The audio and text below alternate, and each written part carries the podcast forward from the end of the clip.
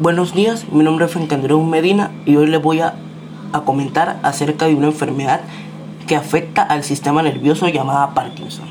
En esta oportunidad voy a hablar de una personalidad del, del boxeo que padeció esta enfermedad, Muhammad Ali.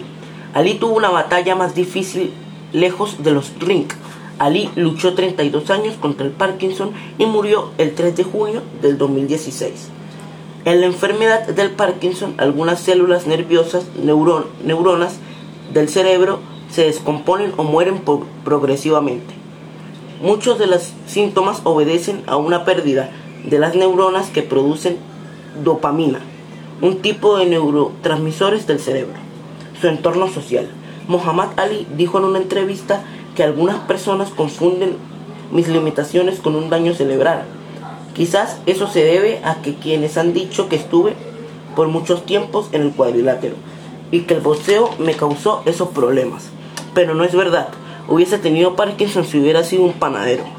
No hay muchos boxeadores que tengan Parkinson y hay muchas personas que tienen y nunca han visto una pelea de boxeo y mucho menos han estado en una de ellas, dijo Muhammad Ali, su entorno personal.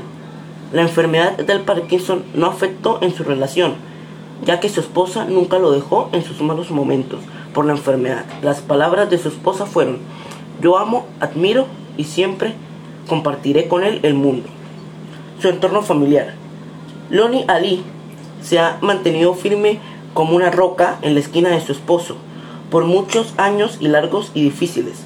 En este momento, un pedazo de cartón en forma de mariposa diseñó para mejorar las habilidades motoras finas y dijo, derrota al hombre que antes picaba como una abeja, el incomparable Muhammad Ali. Lo más difícil para cualquier cuidador, sea hijo, padre, madre o coyungue, en el cambio de la relación, dice Loni.